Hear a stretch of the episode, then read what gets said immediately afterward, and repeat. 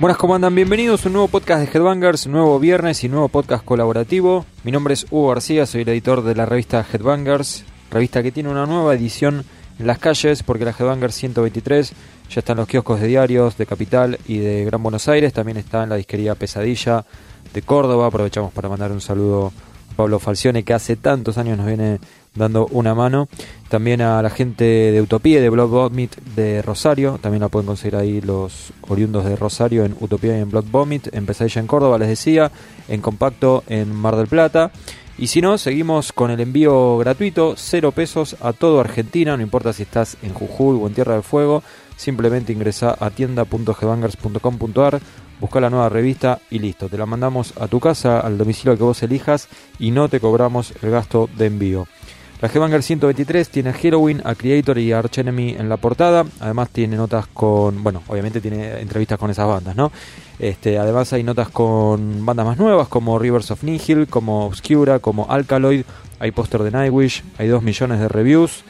Hay un montón de crónicas de los shows que estuvieron en las últimas semanas de septiembre, que fue una carnicería realmente, la cantidad de grupos que vinieron todos en, prácticamente para las mismas fechas. Y también hay un mega informe dedicado a los discos editados en 1998 y con esto tiene que ver este podcast porque pasaron 20 años desde 1998 y en la revista recordamos 40 discos de aquella época, los discos más polémicos, los más influyentes, los más originales y por supuesto los que consideramos los mejores, ¿no? Así que este podcast va a servir como complemento de lo que fue esa nota, de lo que es ese informe, porque vamos a hablar, tanto yo como el resto del staff, vamos a hablar de discos que no entraron en ese informe, pero que consideramos que podrían bien haberlo hecho. Las elecciones creo yo que son un poco más caprichosas, ¿sí? Y no tal vez eh, con ese dejo de objetividad que había en la revista, porque cuando hacemos la votación uno no solo considera lo que le gusta a uno, sino también se tiene en cuenta, bueno, si el disco fue muy popular, si fue muy influyente, si fue original, si fue un boom en ese momento, si fue polémico, bueno, todo eso entra en la balanza, porque también hace que el informe sea este, más interesante. Si lo leíste ya no, te tengo que, que explicar demasiado. Y bueno, estas selecciones van a ser un poquito más caprichosas. Ahora en unos segundos nada más vamos a estar comenzando con este podcast, donde vamos a estar entonces eligiendo nuestros favoritos de 1998, los que no entraron en la revista. Se viene el calor, se vienen esos meses de calor y humedad que tanto nos hace sufrir acá en Buenos Aires, así que es el momento ideal para renovar el vestuario del metalero. Podés chequear en nuestra tienda web, que es tienda.gbangers.com.ar, subimos un montón de modelos de remeras nuevos que no los teníamos hasta ahora. La mayoría son remeras con manga rangla o combinadas que le dicen también, son esas remeras de, de tela blanca, digamos, pero con las mangas en negro y como, como en diagonal, se podría decir es medio complicado explicar en un podcast cómo son las remeras, pero si las ves te vas a dar cuenta. Son los Yankees la usan mucho tipo en, béisbol y esas cosas, ¿no? Bastante este, copadas los diseños que ingresaron. Así que la puedes chequear eso en tienda.headbangers.com.ar. Pero, y esto es importante, al menos para mí lo es, en materia de remeras no es lo único nuevo que tenemos, porque tenemos dos diseños exclusivos de Headbangers, que los puedes conseguir solo en la tienda de Headbangers. Los dos diseños están a cargo de Juan Machado, a quien le mandamos un gran saludo. Y después de, yo creo que más de un año y medio, tengo el placer de anunciar que volvemos a tener las remeras de Cliff Barton, las mismas remeras que habíamos hecho cuando editamos el, libro de Cliff a fines de 2016, fue eso. Así que bueno, finalmente van a estar nuevamente disponibles estas remeras. Es la remera que cada vez que hablo con Mike Amott me la manguea Ahora aprovechamos que viene, dije, loco, hay que hacer las remeras y le podemos llevar una a Mike Amott. Y el sueco es feliz con su remera de Cliff Barton. Pero no es la única la de Mike Amott. Perdón, la de. Sí, la de Mike Amott, la que le tengo que regalar. No es la única la de mm, eh, Cliff Barton.